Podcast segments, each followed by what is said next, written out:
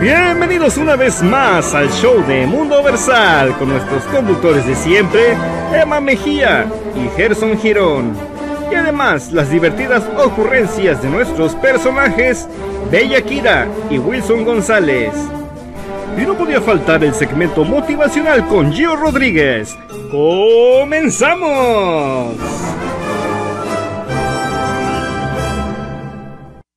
Bienvenidos a otro programa más de Mundo Versal. ¡Yeah! ¿Cómo están todos? Gracias por sintonizarse aquí en Facebook Live. Una vez más les vamos a traer entretenimiento, cultura, arte, música, todo lo mejor que se puede dar en este viernes después de un día de acción de gracias que aún así sigo lleno porque este Thanksgiving de plano cada año me pasa lo mismo. Me, lleno y no quiero comer pavo hasta el siguiente año. Bueno, a eso, eso es, se trata, ¿no? Déjame decirles que contarles que unas estadísticas que cada año 229 millones de pavos se consumen por, en promedio. Y eso equivalente a 46 millones de pavos. O sea, una vez más, 229 millones de libras de pavos y 46 millones de los, pájaros aquellos y 54 millones de viajeros cada año. ¿Qué creen? Que esta pandemia, quién sabe si nos va a detener, va a ser la mitad, pero sí, ese es un, esos, es, este, pues días festivos que se viaja bastante en todo aquí en Estados Unidos y claro, es una tradición de Estados Unidos que pues en todo el mundo no se celebra tanto porque tiene un significado que más adelante le vamos a decir qué son esas cosas que hace Thanksgiving, Thanksgiving, acción de gracias. Igual, y todos están esperando para el día de hoy, viernes, en la, no- en la mañana, se abren todas las plazas, las tiendas, con especiales para reventar, ¿no? Entonces, este año va a ser el primer año que, o fue el primer año que se hizo, donde no va a ser lo mismo que cada año por la pandemia. Si es que vamos a ver en las noticias que cuánto nos afectó en el lado de comercio, pero Black Friday es el día más esperado, aparte del Día del Pavo. Y para darles otro- otros datos muy importantes, 4.500 calorías son consumidas en, por persona en el Día de Acción de Gracias. Híjoles, 4500, o sea, mucho ejercicio después de ese día, ¿no? Este, y, y déjenme decirles, ¿sabían que el pavo no era el primer este, pájaro que se consumía en el, Día de Acción de Gracias? Era más o menos que los guses, los guises o, o los, o los patos en varios este, lugares. Entonces el pavo se fue iniciando después, muchos años después. Y había una canción del Día de Acción de Gracias. ¿Sabían cuál era? Ah, ok, pues. No, bueno. Van a creer si sabían o no sabían, pero Jingle Bells era una de las primeras canciones en la Acción de Gracias y después se movió Jingle Bells a eh, Navidad, que conocemos muchos. Eh, y el final es, lo, para mí es muy bonito, es de que cada año y creo que George Bush fue el primero que inició esto. Se perdonó un pavo. Se perdona un pavo en la Casa Blanca. ¿Qué significa eso? Que como tradición y todos los medios están ahí donde el presidente eh, eh, vigente va y agarra un pavo y dice, te perdono y ese pavo no es exterminado y comido y bueno, ya aquí en la pancita. Bueno.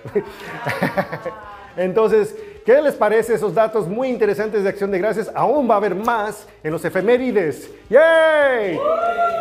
Entonces, ahora le vamos a presentar un meme en la sección de no memes que me da cada semana gusto en presentarles algo nuevo. Y este video, ahorita regresamos, que este programa más que nada se trata de dar gracias, dar gracias a ustedes que están sintonizándose cada viernes como Alba, como este, las, eh, José, como eh, muchos de ustedes. Y Claudia, es una lista de muchos que tenemos amistades y los Leijas, ah, también los Leijas, ándale. Los Girón. O sea, gracias a todos ustedes por estar sintonizados cada semana. La lealtad es muy importante. Ya pasamos los 5 mil y pues vamos, a, para los 10 mil. Así es que compartan este video, compartan este programa, que queremos dar mucho, este, bonitas cosas en este programa, mucha educación, entretenimiento, cultura, arte, todo lo que se trata de mundo versal. Y una vez más, gracias. Entonces, ahorita regresamos con el video meme de la semana. Gracias.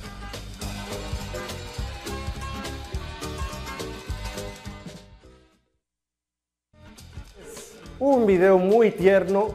Este, para muchos van a decir, wow, esta señora es muy fuerte. Este, y pues queremos en este día hacer algo especial con los memes porque queremos que mostrar algo diferente, algo de, pues, no era tanto tan chistoso como los demás memes, pero sí es algo que tenemos que recordar.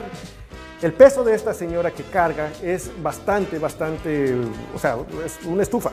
Y en realidad simboliza mucho en lo que, lo que pasa en estos días de Acción de Gracias, donde el peso de cocinar, el peso de preparar, todo eso que las mamás, los papás, todos hacemos para traer a la familia unida, para tener ese momento que pues no, debería de ser nomás una vez al año, sino que todos los días en todo el año. Este, quería darles este, pues a ustedes saber que no hay que olvidar, olvidar esos momentos muy preciosos que cada uno se sacrifica día tras día. Eh, la mamá, en este caso, sonríe y eso es lo más importante, que a pesar de que está tan pesado, sonríe al final. Y eso, para ustedes, queremos regalarles eso, un recordatorio y algo muy bonito para que se miren alrededor de ustedes, que a pesar de que todo ha sucedido, yo doy gracias por el COVID. Oh, wow, que doy gracias, porque gracias al COVID he valorado mi salud. He sabido que esta salud, todos somos este, frágiles y nadie se salva del COVID. Este, hay muchos milagros, obviamente, pero el COVID nos pega de una manera u otra a todos. Así es que gracias a él, al COVID, podemos nosotros, yo, reconocer que la salud es muy importante, las fuerzas. Si es que si algo les ayuda este, este video, es que tener esas fuerzas de cargar lo más pesado y no rendirte, no te rindas. Si es que ahora, gracias por su atención, tenemos hoy el último día para este concurso de mes de noviembre, donde vamos a ver quién está poniendo atención. ¿Cuántas veces van a oír la canción del pavo? Si es que, si el que al final de este programa dan el número correcto, se ganan un premio. ¿Qué es ese premio? Una recarga de teléfonos. Si es que esperemos que buena suerte a todos, que estén al tanto. Y ahora, ¿cuál es la canción? Vamos a oírla. Es el mes del pavo. Es el guajolote. Mes del guanajo. También el chupipe. Del pisco y el totol. ¿Y cómo le llaman en tu tierra?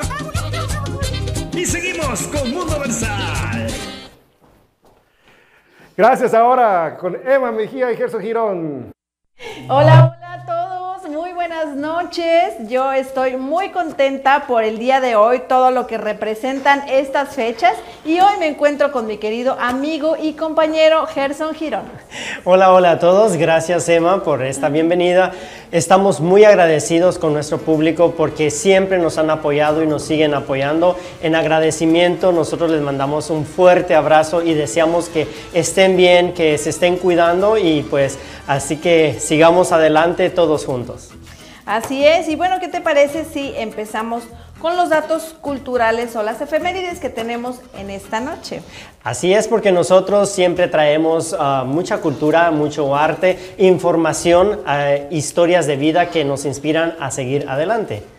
Y bueno, pues hoy precisamente, 27 de noviembre, estamos ah, celebrando el nacimiento de Johnny Allen Hendrix mejor conocido como Jimi Hendrix. Es un guitarrista, bueno, súper conocido y reconocido en, esta época, que a pesar de que su carrera solamente duró cuatro años, bueno, pues fue una gran carrera y, bueno, él era cantante, guitarrista y compositor también.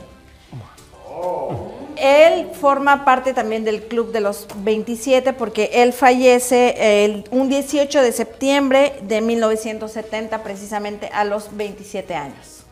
Sí, fíjate que es muy interesante porque un 26 de noviembre del año 1922, Howard Carter y Lord Carnarvon se convierten en los primeros hombres en entrar en la tumba del faraón Tutankamón en más de 3.000 años que no se había abierto, ellos fueron los primeros que entraron a, las bóvedas de, este, de este faraón y que realmente fue un descubrimiento que cambió la historia de la humanidad porque pudieron descubrir muchos elementos que este faraón utilizaba. Pero también en esta, en esta tumba donde estaba el faraón Tutankamón, dice de que tenía un misticismo que nadie podía entrar y nadie se había atrevido a entrar a esta tumba porque tenían miedo. Decían que la persona que entraba a este lugar este, moría instantáneamente. Estos dos descubridores, arqueólogos, ah, no murieron al instante como muchos decían y esa fue la sorpresa para todo el mundo o las personas que sabían de, de este secreto, ¿no? de este enigma. Ellos no murieron al instante, pero sí se dice de que uno de ellos murió meses después. Wow. No se sabe la razón, no se sabe el por qué, pero sí él falleció meses después y su compañero fallece años después de que ellos entraron a esta tumba. Y esto fue a causa de que le dio un paro cardíaco, entonces él murió en un hotel y así que realmente fueron cosas del destino, cosas de la vida, porque no murió en el instante. Su compañero sí murió a los tres meses, pero ah, se dice de que él murió por una picadura de un zancudo. Wow. Cuando ellos entraron a la tumba, entonces habían algunos mosquitos, algunos ah, animales ah, voladores, entonces le picaron a él, él duró con la enfermedad durante meses y después fue que murió. Así que muchas personas le daban el hecho de que la gente moría instantáneamente, pero era realmente un mito. Y bueno, lo que a veces ah, conlleva es que muchas veces tenemos la superstición de algo y nos limitamos de hacer algo porque creemos que va a pasar y mira, ahora ellos se hicieron famosos por romper barreras y, romper los mitos. Sí, o sea, qué valientes, ¿no? Porque para esa época era el que no toques, no entres a esta bóveda porque te va a suceder y como decías tú, los mitos que siempre tenemos y nos inculcan, así que es, es hora de empezar a romper esos mitos. Bueno, y otra cosa que les tenemos para el día de hoy es que como bien todos sabemos, aquí en Estados Unidos, eh, ayer estuvimos celebrando el Día de Acción de Gracias. Y esto queremos contarles un poquito a la gente que nos ve en México, en Centroamérica y en Sudamérica. ¿Por qué celebramos esta, esta festividad aquí en Estados Unidos, Gerson? Algo muy bonito, muy especial, porque todas las familias nos reunimos para poder compartir la mesa, poder disfrutar un momento agradable y sobre todo dar gracias. Esa es, la, eh, esa es la principal razón por la cual esta festividad eh, pues fue creada o fue proclamada más bien. Y esto se remonta al año 1620, cuando un grupo de colonos ingleses, se cree que fue ingleses holandeses, en realidad hay, hay varios, varios diferencias de datos, eh, llamados pilgrims o peregrinos, que desembarcaron, venían en el barco el Mayflower, y ellos llegaron a Plymouth, en Massachusetts, y ahí ah, llegaron con una reserva de comida que ellos traían uh, pues muy poca y llegaron en invierno, llegaron en diciembre, entonces la comida se les acabó y la cosecha se les complicó y todo eso. Sí, es muy interesante porque eh, este lugar, esta área es muy fría. He tenido la oportunidad de estar ahí en Boston, Massachusetts, y realmente hace un frío espantoso, pero este otoño fue demasiado y... Ah, pasaron esta temporada ellos en sus casas, como tú bien decías, se les acabó todo todo lo que tenían, pero después cuando ellos volvieron otra vez, de, después ya en el otoño volvieron y empezaron a cultivar, entonces ellos obtuvieron um, una ganancia de todo esto, ¿no? O sea, hubo más de lo que ellos habían perdido y entonces ellos decidieron celebrarlo con una cena.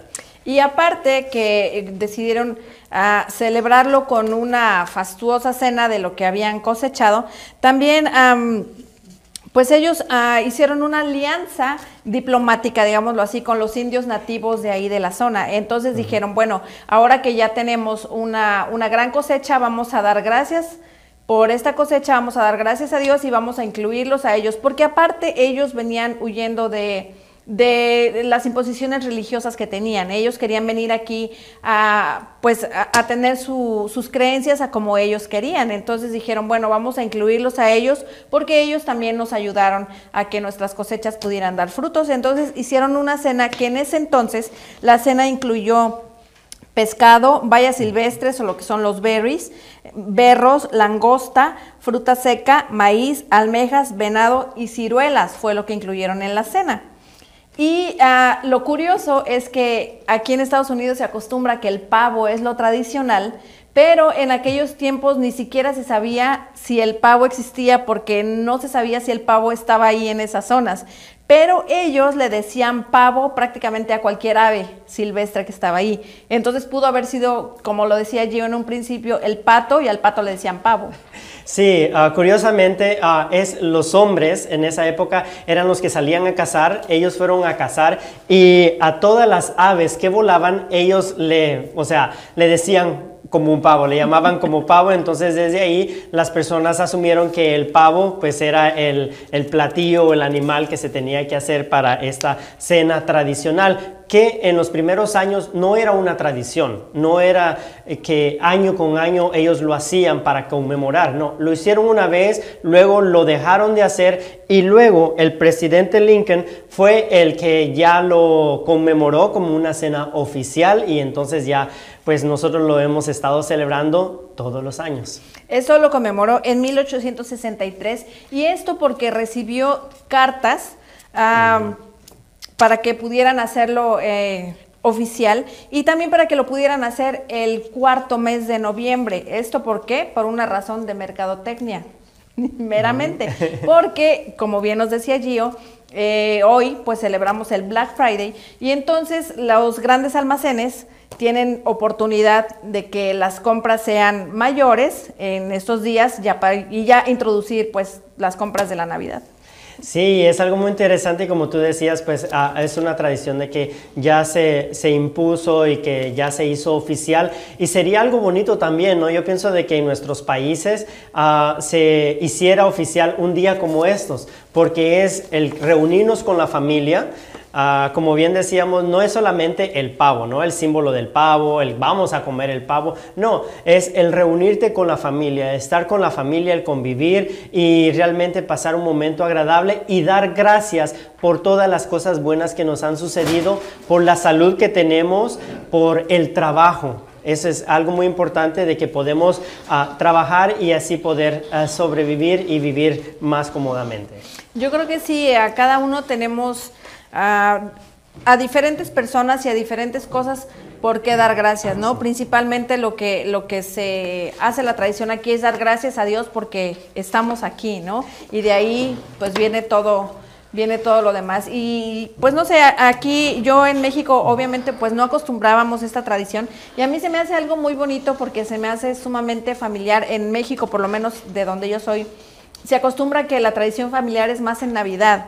Y aquí no, aquí la tradición donde se junta la familia, donde como nos decía Gio, viajan a lo mejor atravesando todo el país, es precisamente en esta fecha. Y qué bonito, ¿no? Que es eh, juntarnos toda la familia, hacer una cena y, y estar todos reunidos para simplemente dar gracias, que yo considero que el dar gracias es algo que tenemos que hacer todos, todos, todos los días. Ya, y este año creo que va a ser un poquito diferente, pero no se pierde el simbolismo de lo que significa toda esta festividad. Así que si ustedes están lejos de su familia o están cerca, hay que aprovechar, mandar un mensajito y no sé, Ma, tú ¿a qué das gracias o por qué das gracias en esta fecha? Me vas a hacer llorar. Pero bueno, yo eh, especialmente quiero dar gracias a Dios por todo lo que todo lo que nos da. Quiero darles gracias a todos ustedes porque ustedes son una gran familia para mí y pues tengo mucho a que dar gracias, pero como no quiero llorar ahorita, entonces vamos a ver, ¿con qué seguimos, Gerson?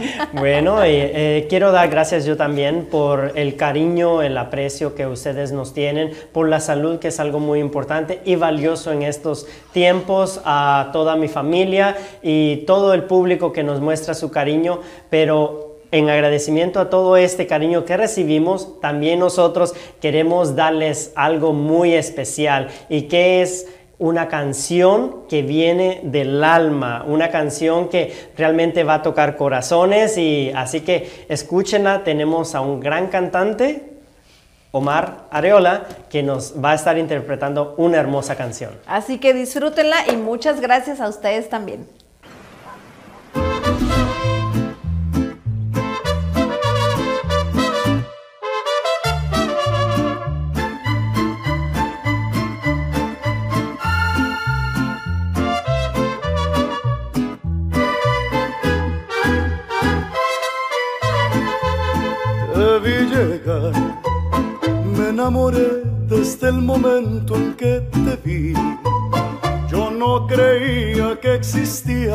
Así, pero en verdad me enamoré desde el momento en que te vi.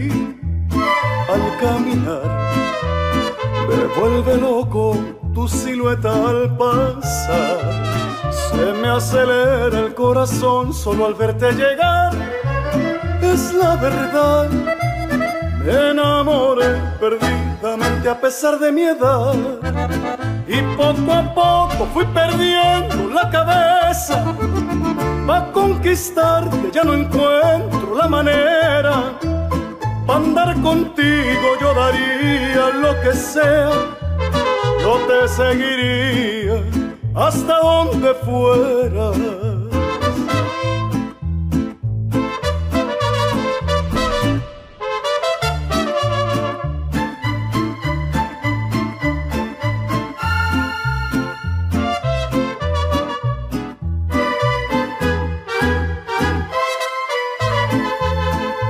Llegar, me enamoré desde el momento en que te vi. Yo no creía que existía el amor así, es la verdad. Me enamoré perdidamente a pesar de mi edad. Y poco a poco fui perdiendo la cabeza. Pa' conquistarte ya no encuentro la manera. Pa' andar contigo yo daría lo que sea. Yo te seguiría hasta donde fueras, toda mi alma entera. Yo te entregaría.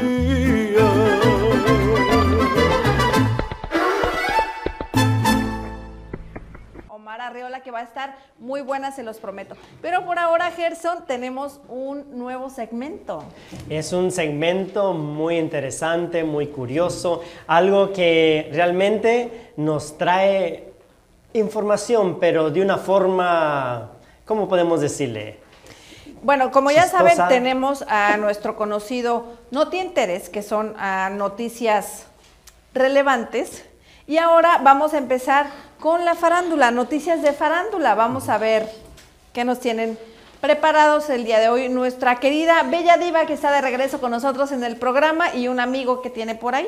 Vamos a ver. Ay, ¿Cómo has estado? Ay, muy bien. ¿Y tú qué tal? Ay, bien. Gracias por estar aquí conmigo, aquí acompañándome. Ay, ya sabes, Ay, cuando gustes. Ay, hola. Hola. Estamos teniendo un enlace para nuestros compañeros de Mundo Versal que saben que los quiero tanto. No me recuerdo perfectamente bien de todos sus nombres, pero ah, me acuerdo especialmente de mi amiga Emita. Emita, un beso y un abrazo para ti. Ojalá que hayan pasado un hermoso, feliz día de acción de gracias. Como todos saben, pues no podemos andar viajando de un lado para otro, pues estamos aquí nosotros en este lugar tan maravilloso, Ay, sí. junto a los canales aquí de, de Venecia, de, aquí en España.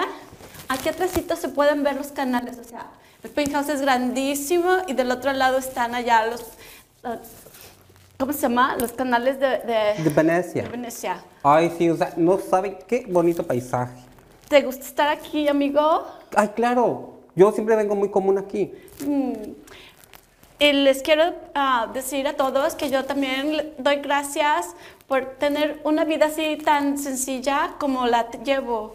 Y los quiero mucho. Gracias por acordarse de mí. Qué pena que no puedo estar con ustedes allá en el estudio, pero está genial. Un día los voy a invitar. Pero, ¿qué te cuento? Vamos a darles unas pequeñas noticias para ellos porque, o sea, me, llamaron tantas veces para que ¿Cómo les diera estas noticias. Pero Ay, bueno, ¿cómo son molestos este tipo de gente? Tú no te imaginas. Empezamos con una cosita que les tengo aquí que decir, que dice que en la siguiente película de los Avengers se está diciendo que Hulk se va a divorciar. ¿Cómo crees? Al parecer, su esposa quiere un hombre maduro, porque este le salió como muy verde. Ay, Ay, tú sabes. ¿quién fue por ella? Oye, pero hablando de todo esto, fíjate que también escuché por ahí, se dice, que esta película de Avengers también va a causar mucha ternura con el villano. Ternura, pero ¿por qué? Si bien recuerdo, el Thanos es muy malo para que lo vean así como con ternura. Es que como está pasando una mala situación, está está nostálgico. ¿Cómo ves? ¡Ay, pobrecito! Hablando del cine, me comentaron que Superman tendrá hijos. ¿Cómo? ¿Tú crees? Y dicen que nunca se pelearán con nadie porque son Supermancitos. ¡Ay, ternurita! Sí. Ay, fíjate que por cierto, ¿te enteraste que Batman y Dora tuvieron un hijo? ¿De verdad? Sí, ¿y cómo crees que le pusieron? ¿Cómo? Bati Dora. Tú sabes cómo son los artistas así de excéntricos con los nombres. Ay, ni lo digas. ¿eh? Ay, ponen cada nombre. Ay, ¿Sabes? Escuché por ahí que con esto del COVID, las elecciones y los disturbios y las abejas asesinas, el alto crimen y que... el- ¿Sabes qué? Que dicen que la llorona ya no saldrá la no- en la, a la calle, sino de día. Que porque en la Oh. noche le da miedo. Ay, qué, Ay, qué cosa, qué ¿eh? loquita.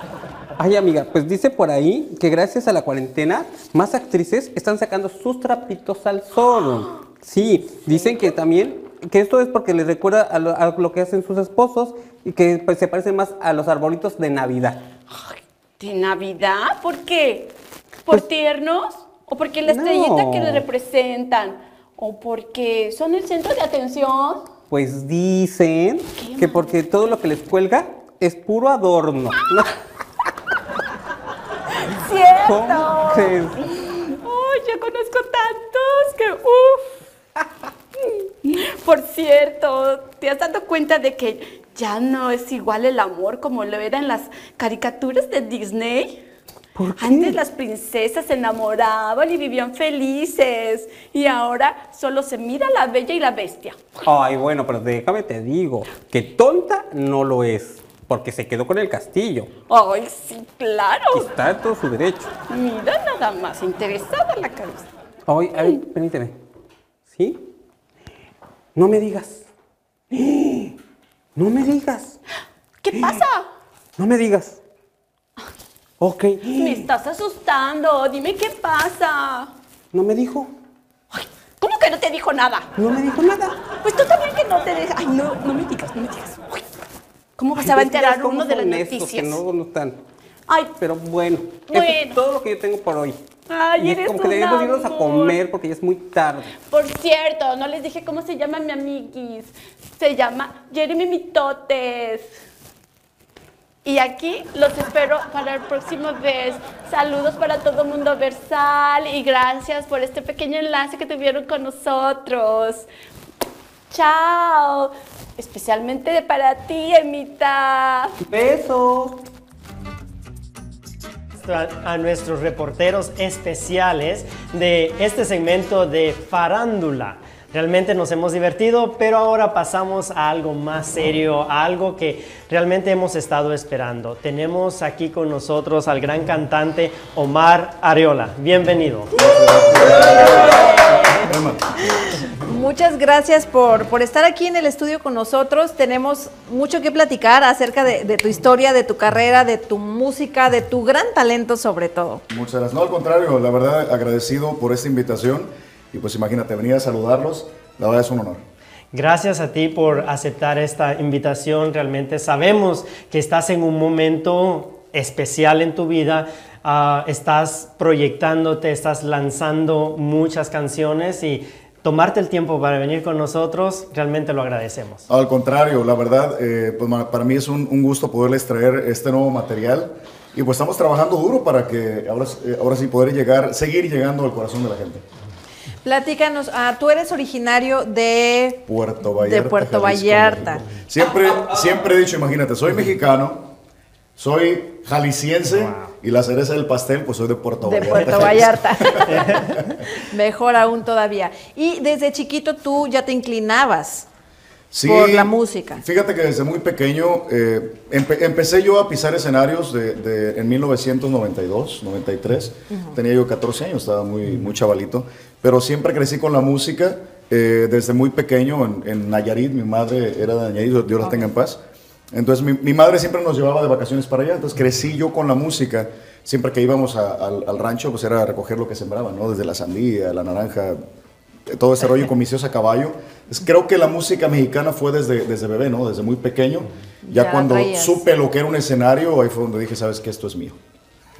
O sea que desde ahí tú te subes a un escenario y dijiste, ya, de aquí en adelante no me bajo. Sí, realmente fue bien curioso. Un amigo de Puerto Vallarta me invitó a cantar en una placita, en un kiosco de una colonia. Y al ir a cantar, yo me acuerdo todavía cantaba, o sea, parado y volteando al suelo, ni siquiera veía al público. Era un nervio horrible. Pero cuando escucho el aplauso del público, llego a mi casa y dije, no, esto lo quiero volver a repetir. Y se fue dando, y se fue dando, y se fue dando. Y decidí, dije, no, esto es mío. En ese proceso estabas aún en la escuela. Sí. ¿Cómo era ese cambio, no? De estar en la escuela y luego estar en el kiosco. Eh, ¿Cómo fue esa etapa de tu vida? Pues mira, fue, fue un año, un año nada más eh, eh, el hecho de... Realmente en mi escuela estaba yo en la secundaria, no sabían que yo cantaba. Era la carrilla entre los amigos, puesto que mi voz cambió desde muy chavito. Entonces me decían el joven de secundaria. Siempre que había un anuncio en la escuela, a mí era el que me tocaba, ¿no? Dar los anuncios. Parecía el cultor de radio. Pero re- realmente fue un año nada más. Nunca supieron que canté hasta después que saco el primer disco en el año 2000. Fue que todos los compañeros, porque seguimos siendo amigos hasta la fecha, oye, ¿tú desde cuándo cantas? Lo tenía bien guardadito porque era, siempre fui muy tímido, todo el tiempo, siempre fui muy tímido. Por eso la composición, tratar de decir lo que pienso eh, en letras, ¿no? Ya. Entonces, ah, realmente vemos de que ya es un, un talento nato, algo que te apasiona y mm, en ese momento tus padres siempre fueron el apoyo tuyo. Sí, al principio obviamente sí por la música y esto. Ya cuando empecé a llegar a las 12 de la noche a la casa, mi madre me esperaba ahí al pie de mi cama y me decía, aunque estés bigotón y barbón, sigue siendo mi hijo. Y casi me soltaba una, ¿verdad? No, fue complicado porque pues obviamente creciendo, viniendo de familia, mi papá es de Talpa, de Allende, Jalisco. Mi mamá de un pueblito cerca de las Varas Nayarit que se llama El Capomo. Saludos para gente de, de Jalisco y de Nayarit. Eh, realmente fue complicado porque mis padres siempre fueron muy conservadores. Siempre eh, era estar en, en- en casa y cuidar los hijos. Y, oye, empecé a salir a la calle y la vida nocturna como que no era muy aceptada al principio. Cuando ya vieron que esto fue en serio y ya empecé a hacer cosas que realmente era, era una carrera, ya lo empezaron a aceptar. Ah, platícanos, tú estuviste en una competencia que se llamaba El Rey del Mariachi. Sí, fíjate que fue una, una de las experiencias eh, muy padres dentro de mi carrera. Y antes del concurso, obviamente, me tocó hacer otro tipo de cosas eh, como compositor que me llevaron a Argentina, Santiago de Chile, a Bolivia. Pero este concurso me marcó porque fue donde conocí ya cómo se manejan los grandes escenarios. Fue un concurso que hizo pues nada más, eh, nada menos que el grandote de Zacatecas, Pepe Aguilar. Este, éramos casi 400 concursantes en redes sociales, gente de diferentes partes del mundo, y pues me tocó ser el ganador. Y este premio obviamente fue un, un año de gira con Pepe, que fue tanta la aceptación que de un año se brincó a otro y seguí haciendo eventos con ellos. Y la producción de mi disco pasado. La gira fue después de que ganaras el concurso Sí, o fue concur- durante el concurso. El concurso duró un año y después de las eliminatorias en redes sociales, eh, termina el concurso y fue la, fue la gira durante un año, ya después del concurso. Y en el transcurso de este año, Pepe me produjo un disco, donde pues tengo eh, el, el honor de que Pepe me ha hecho segunda en tres canciones de este material pasado. Y de ahí, obviamente, partieron muchas cosas, ¿no? Porque aprendí muchísimo ya los escenarios a otro nivel. Aprendes totalmente de toda la familia Aguilar, pues imagínate, platicar con la señora Flor Silvestre, eh, de historias de don Antonio. Entonces, realmente fue muy padre poder empaparme de eso, ¿no? Como cantante aprendes muchísimo. Que ya en este proceso ya se volvió algo familiar, ¿no? Con ellos, el, el estar siempre en conexión con la, la familia Aguilar. Sí, fí- fíjate, fíjate que esta conexión fue muy padre porque se dio una, una, una amistad con, con mi estimado, con Leo. Te mando un fuerte abrazo, mi Leo. Eh, yo me despedí de la gira un día de mi cumpleaños, un 29 de diciembre, en Salamanca, Guanajuato. Me cantaron las mañanitas el mariachi zacatecano, todo muy padre en el escenario, que ya me estaba despidiendo de la gira. La gira de despedida oficial. Entonces llego, entro a Camerino y se va Ángela Leonardo y me abrazan y fue padrísimo. Nunca se me va a olvidar la señora Nelis que me dice, no tienes idea lo que te aprecian estos niños. Wow. La verdad fue muy padre la experiencia y, y, pues que todavía sigue el contacto, ¿no? Con ellos, con el que más creo es con- Leo, que tenemos obviamente la afición por los caballos. Oh. Entonces creo que hay, hay, hay una muy buena, bonita conexión. Sí, porque regularmente cuando haces, ah, por ejemplo, un trabajo con un cantante, un artista, es cuestión de trabajo. Y ahí queda todo, Sí. grabamos el disco, la canción y cada quien para su casa. Pero contigo ha habido esa conexión, como tú nos decías. Sí, fíjate, obviamente no hay una conexión constante porque pues tú sabes, la familia Aguilar siempre andan ocupados, igual me toca hacer lo mío, me la paso ocupado, pero siempre el mensaje de feliz cumpleaños, oye, como está ahora que eh, desgraciadamente me tocó eh, sepultar a mi madre en mayo, eh, fue una experiencia muy, muy difícil que hasta la fecha todavía lo sigo eh, digiriendo, Sí, es. por recibir mensajes ¿no? de condolencias y todo, entonces muy padre, ¿no? Que independientemente de los tiempos, las distancias, pues siempre hay esa, esa, esa conexión que hubo durante toda esta gira. Y pues imagínate, el convivir con Pepe en el estudio, el seleccionar canciones, desde los arreglos, o sea, es una convivencia más interna, ¿no? ¿Cuándo fue cuando tú, tú dices, bueno, el escenario es lo mío, pero a partir de este escenario, híjole, ya como que me la creo? Fíjate que sucedió algo en Puerto Vallarta cuando empecé a cantar. Eh, hice mi primer disco en el año 2000. Este disco nunca lo sacamos en plataformas porque en ese entonces todavía no estaba tan, tan eufórico el, el rollo de las plataformas. Hay una canción que escribí que se llamó Me Gustaría de este disco, que estamos planeando hacer nuevos arreglos para un, un disco futuro. Pero esta canción estaba en los primeros lugares en estaciones de radio en todo el estado de Jalisco. Entonces llega una, produ- una producción a Puerto Vallarta donde estaban grabando una película. Entonces, el productor la, la escuchó en radio, me contactaron, para no hacer la- larga la historia, y resulta que me dicen, oye, queremos esta canción para la película, pero la va a cantar un artista reconocido, así quedó. Cuando me hacen la cita para ir al hotel donde estaba este este artista, resulta que era nada más y nada menos que la señora Vicky Carr. Oh. Entonces graba, canta la canción Vicky Carr dentro de la película y ahí fue donde se me abrieron las puertas a otros lugares. Llego a, vivir a Estados Unidos, Santa Bárbara, California y de ahí me tocó estar en Argentina, en el Festival de Cosquín Córdoba, trabajando con la señora Mercedes Sosa. Me tocó Wow. estar en Bolivia, en Santiago de Chile y de esta misma manera me tocó eh, llegar a África. Oh, Estuve también. en Kenia, África, haciendo seis shows en dos años eh, consecutivos. Y, y la verdad, padrísimo porque tenía un reconocimiento de la Embajada Mexicana como el primer cantante de música ranchera en África. Entonces, cuando sucede todo esto en el transcurso, pues obviamente fue donde decidí, dije, no, es que me están saliendo las cosas. Dicen que cuando naces pa' maceta, no sales del corredor. Y si naces pa' tamal del cielo, te caen las hojas. Así que, pues, tenía que seguirle, ¿no? A ver, cuéntanos, ya, ya me dejaste con curiosidad, ¿cómo es ir a presentarte a África, donde es otro idioma, otra cultura, otro tipo de música, con música mexicana? ¿Cómo te recibe la gente? Eh, iba con miedo, obviamente, iba con miedo. Fui por medio de una fundación donde soy director, de esta fundación que se llama Friends of One Kenya, donde hacemos pozos de agua en África. Vengo envuelto de esto, de, de la fundación, soy uno de los directores desde hace, desde el 2007. Cuando se da esto, obviamente yo iba a otra cosa, ¿no? Pero cuando se contacta con la Embajada Mexicana, me dicen, oye, ¿por qué no hacemos algo? Ah, yo encantado.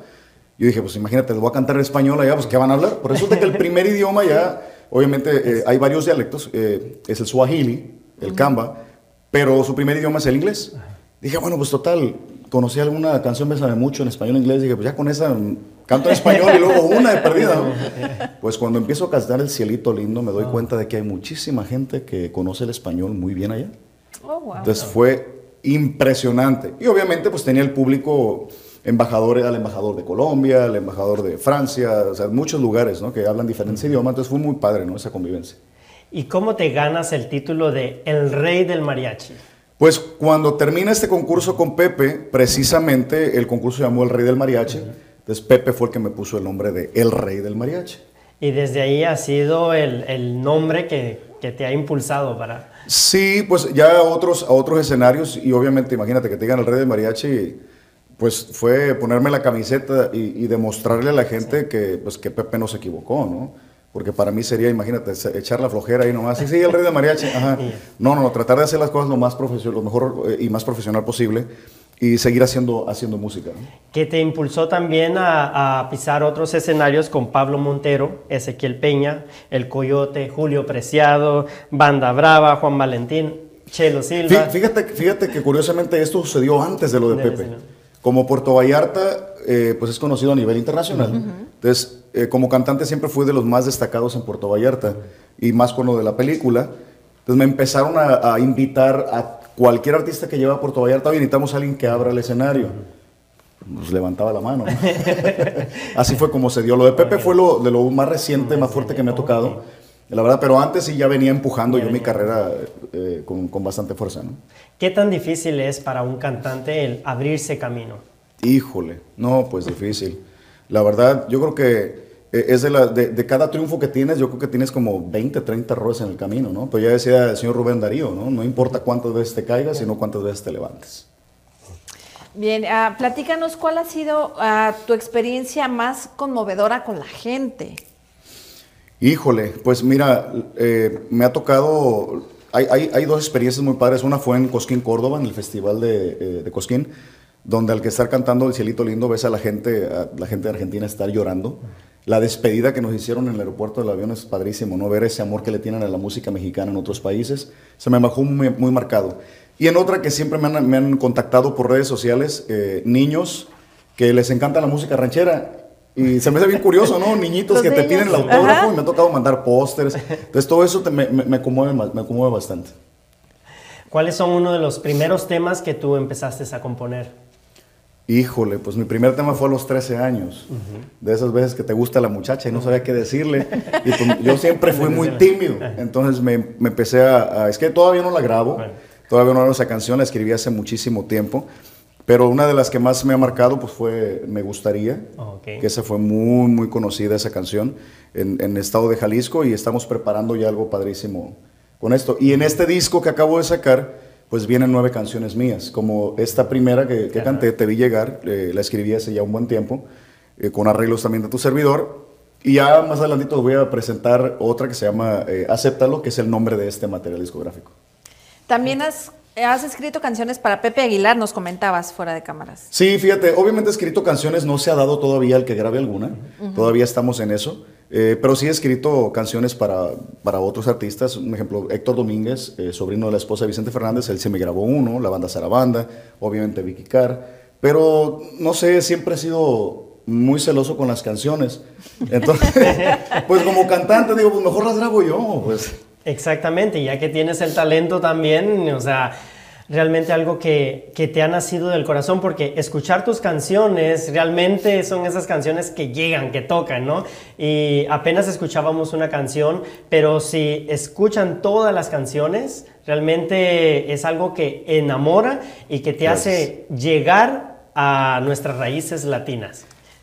Pues sobre todo, sobre todo eso, ¿no? Y aparte la manera de interpretar las canciones, porque como bien dices, eh, eres muy celoso con tus canciones, yo me Sí. imagino que tú le escribes y le pones el sentimiento y quieres que se cante así con ese sentimiento y dices, no, mejor. Me ha tocado que quien me pide canciones eh, siempre me invitan al estudio para dirigirlos, ¿no? Pues puesto que yo escribí la canción tiene una historia. Claro. Entonces, siempre he dicho yo, cantantes obviamente hay muchos, ¿no? Intérpretes realmente Claro. son contados. La idea, la idea de, de cuando escribes una canción en, en- en lo personal es el, el hecho de, de escribes algo, es como sacarte el corazón y ponerlo en letras, ¿no? Entonces, siempre tratando de que este tipo de canciones eh, las, las interpreten para que la gente entienda la historia de lo que estás hablando, ¿no? Y es como un, un regalo de, de tu parte el decir, salió de aquí, de mi corazón y te lo estoy dando, realmente es, es algo para apreciarse, ¿no? También. Sí, la verdad sí, es algo muy, muy padre el poder, el poder decir en letras lo, lo que piensas, lo que sientes, aunque a veces da miedo porque se balconea uno mismo, ¿verdad? Hace ratito nos comentabas que eh, el álbum que grabaste primero no lo subieron a las plataformas porque No. todavía no estaban. ¿Cómo es ahora diferente? ¿Cómo eh, ahora todo estamos en las redes sociales, en Spotify, en, en- en, no sé, en todas las plataformas digitales? ¿Cómo es ahora? am, ¿Te gusta más? ¿Te parece que es mejor? ¿Te parece que era mejor antes con los discos? ¿Cómo es tu punto de vista acerca de eso? Pues mira, se, se extraña, se extraña ese sonido que había antes. Por ejemplo, a mí me hubiese, me hubiese eh, gustado grabar en la época de los, de los long plays, de cuando era el vinil, porque obviamente ese sonido que tenía el, el disco era diferente, ¿no? Claro. Obviamente me tocó este, sacar cassettes a mí todavía, cuando grabé el primer material. Pero al igual, o sea, la, digitalización pues también está padre, ¿no? Lo que me gusta mucho de esta, de esta generación es que pues tu música no nada más como mariachi, como cantante de música ranchera, como el, maria- el mariachi es conocido a nivel internacional, obviamente puedes llegar a diferentes partes del mundo, ¿no? O sea, tengo fans, te estoy hablando, eh, en, en Colombia, tengo fans en Italia, tengo eh, fans en eh, diferentes partes del mundo donde puedes llegar que antes era más complicado. Entonces creo que esta generación eh, eh, es muy padre porque se, se, hable, se abre el, el- el camino, ¿no? Ya está en uno estar trabajando y trabajando y trabajando. Ah, recientemente mirábamos el video que, que está acompañando a la canción. ¿Cómo fue grabar ese video y de quién surgió la idea de? Ah, pues mira, fue, fue el equipo con la compañía disquera, con mi compañía eh, Empty Music.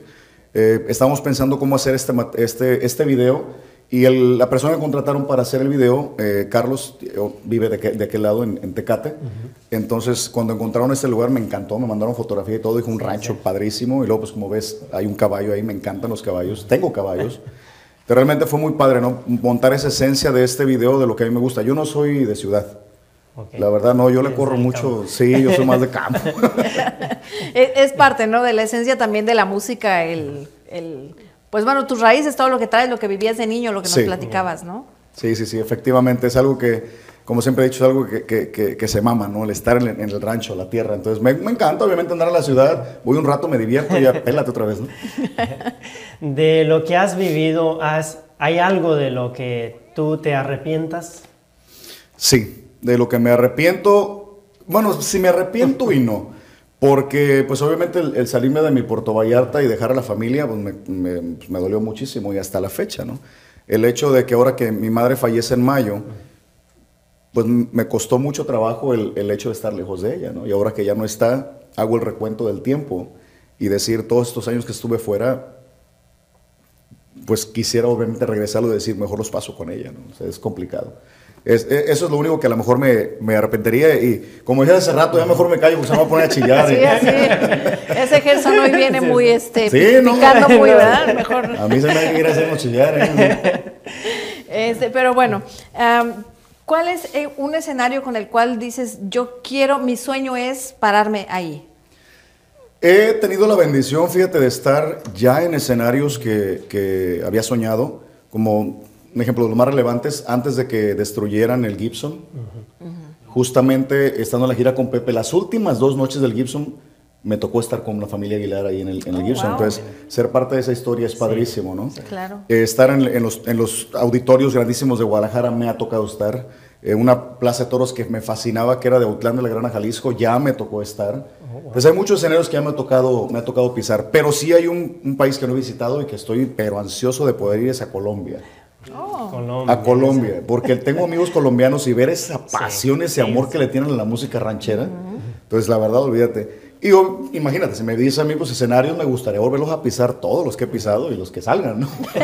sí, eso estaría muy bien. En este tiempo de pandemia que hemos vivido y estamos viviendo, ¿hay algún proyecto que todavía no has, has sacado y que recientemente vendrá? Pues yo creo que muchos, Bueno. muchos. Soy bien inquieto, o sea, mi, mi cabeza es de las que la ardilla no para en toda la noche. A veces no duermo y luego como soy bien cafetero, pues imagínate. Muchos, desgraciadamente yo vengo diciendo en todas las entrevistas de que estamos en la época del no sé, porque no sé cuándo voy a ver otro show. Es más, teníamos, Totalmente. teníamos planeado hacer una carpeta roja y presentar este material. Se viene la pandemia, ahorita pues yo sabes, Sí. vienen los cierres otra vez. Desde ahorita realmente no, no, hay, no hay mucho eh, que estemos... Tenemos planes, que es obviamente presentar el disco en vivo. Ok. Eh, venía, iba a traer mi mariachi desde Puerto Vallarta, son 12 músicos. No pudimos traerlos por lo de la pandemia. Claro. Entonces, imagínate poder presentar el, el show a caballo. Iba, iba a estar en Utah con banda, mariachi y caballos. También se canceló. Hay muchos proyectos que se quedan eh, pues varados ahorita porque, pues tú sabes, es- eh, hay, que, hay que poner el ejemplo de cuidarnos, ¿no? sí. Eso es lo, más, lo, lo que debemos de concentrarnos ahorita. ¿no? Ahorita está como un stand-by, ¿no? Estamos ahí esperando, pero cuando volvamos otra vez a, a- resurgir, ah, todos estos eventos siguen. Ah, claro, sí, sí, sí. Ahorita nada más pospusimos todo porque obviamente la intención es presentar el disco en vivo en algún teatro de acá de, de Los Ángeles Ok. o algún rancho de algunos amigos que tengo, donde me gustaría hacerles la invitación para que nos acompañaran, porque la verdad sería, va, a ser, va a ser algo sin precedentes. ¿eh? Sí. Entonces estamos ahorita nada más en eso y próximamente ya estaremos dando en mis redes sociales donde vamos a estar haciendo todo este tipo de eventos. Por cierto, menciónanos por favor tus redes sociales para ver dónde te podemos seguir, dónde te podemos encontrar, tu música y todo. Me encuentran como súper sencillo en todas las redes sociales y en cuanto a cosas se inventen me van a encontrar como Omar Arreola Oficial. O súper sencillo, se van a mi página de internet que es omararreola.com y de ahí los va a mandar a todas mis plataformas digitales. Y el disco ya lo pueden escuchar en Pandora, en Spotify, en eh, eh, Apple Music. En todos lados se encuentra el disco ahorita. Ah, bueno, sabes que acabamos de pasar el Día de Acción de Gracias y obviamente nosotros te queremos dar gracias a ti por estar aquí, pero queremos que tú nos digas a quién le quieres dar gracias. Híjole, pues primero, gracias a ustedes por la invitación, muchachos. Y al, al que no puedo darle gracias es a, es a Dios, es el principal, porque realmente el estar pasando todo lo de la pandemia, todos los cierres, todas las experiencias que venimos teniendo, creo que es el principal que, que tenemos que darle gracias. Y alguien que quisiera darle gracias y ya no, no pude darle gracias fue a mi señora madre. Pues gracias a ella, porque yo creo que su, su forma de criarme fue lo que me llevó a ser, a ser quien soy, tanto como persona y como artista, porque tiene mucho que ver eso, ¿no? Cuidar Claro. tu esencia, de saber de dónde vienes, hacia dónde vas. Totalmente. Eh, pues gracias a mi familia, a mis amigos, a- en fin, eh, sería complicado, ¿no? Entonces, dijera eh, la canción, gracias a la vida que me ha dado tanto. Mercedes Sosa. Wow, qué honor haber trabajado con ella, la verdad. Ya nosotros realmente estamos muy agradecidos. Gracias por abrir tu corazón y realmente por traernos estas canciones que seguirán y las seguiremos escuchando, ¿no? Eh, en estas fiestas no pueden faltar. Al contrario. Así es, y bueno, pues, ¿qué te parece si nos regalas otra canción más al ratito? Pero primero vamos a ver un sketch que tenemos preparado como todos los viernes. Es el guajolote. Es el guanajo. También el chupín. Pero no invitan a bailar. Claro, bueno, más adelante te vamos a invitar a cantar y a bailar también ahí con nosotros. Pero bueno, por ahorita vamos a ver un sketch muy divertido que tenemos preparado y después, ahora sí, vamos a bailar y a cantar. Perfecto. Bueno, yo no canto. vamos a verlo.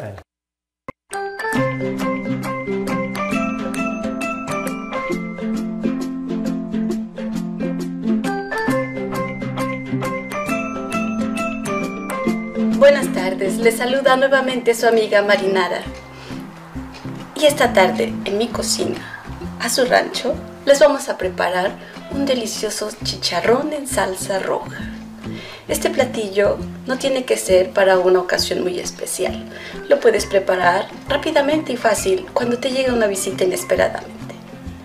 Además, a muchos famosos les gusta, les fascina, tanto como a Lady Tres Pesos. ¿Quién no la conoce, verdad? Bien, tenemos el chicharrón, que lo podemos encontrar en pedazos más grandes. Tú lo rompes y lo haces en pedacitos. Bueno, en algunos lugares te lo venden ya listo. Agregamos la salsa. Mm. Escuchen ese sonido del chicharrón.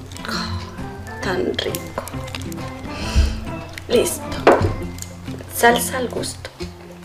Sal. Tus chicharrones en salsa roja. Tus invitados te lo van a agradecer.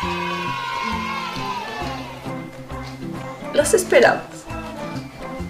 Hasta la próxima.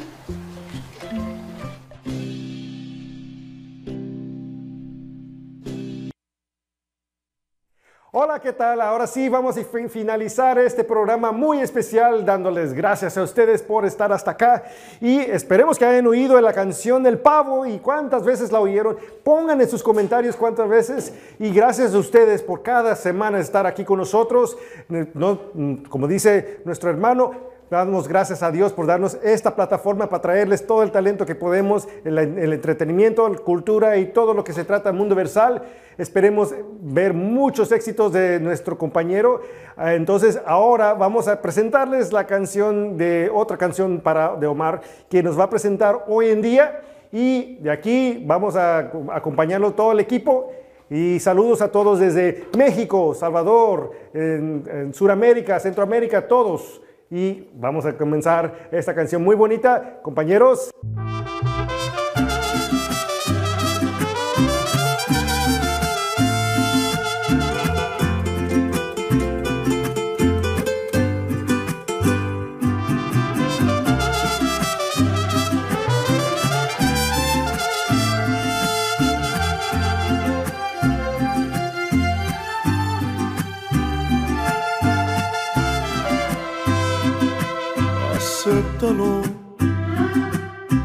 Por se ha terminado entre nosotros dos. Muchas veces intentamos rescatarlo, pero nunca lo logramos. Acéptalo, ¿para qué hacernos más daño si el final ya nos tocó? Es verdad que nos amamos demasiado, pero esto ya se acabó.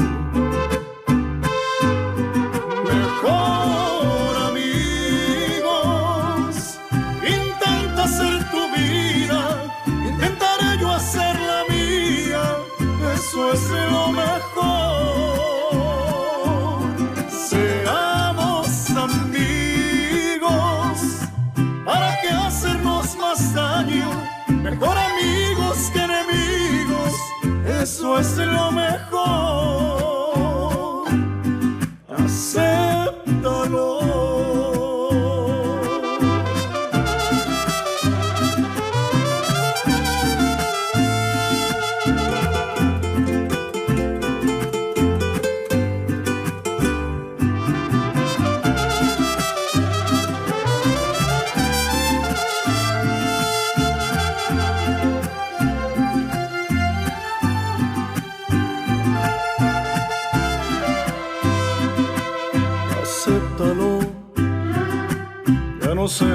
lastimado demasiado. Es mejor que nos queramos como amigos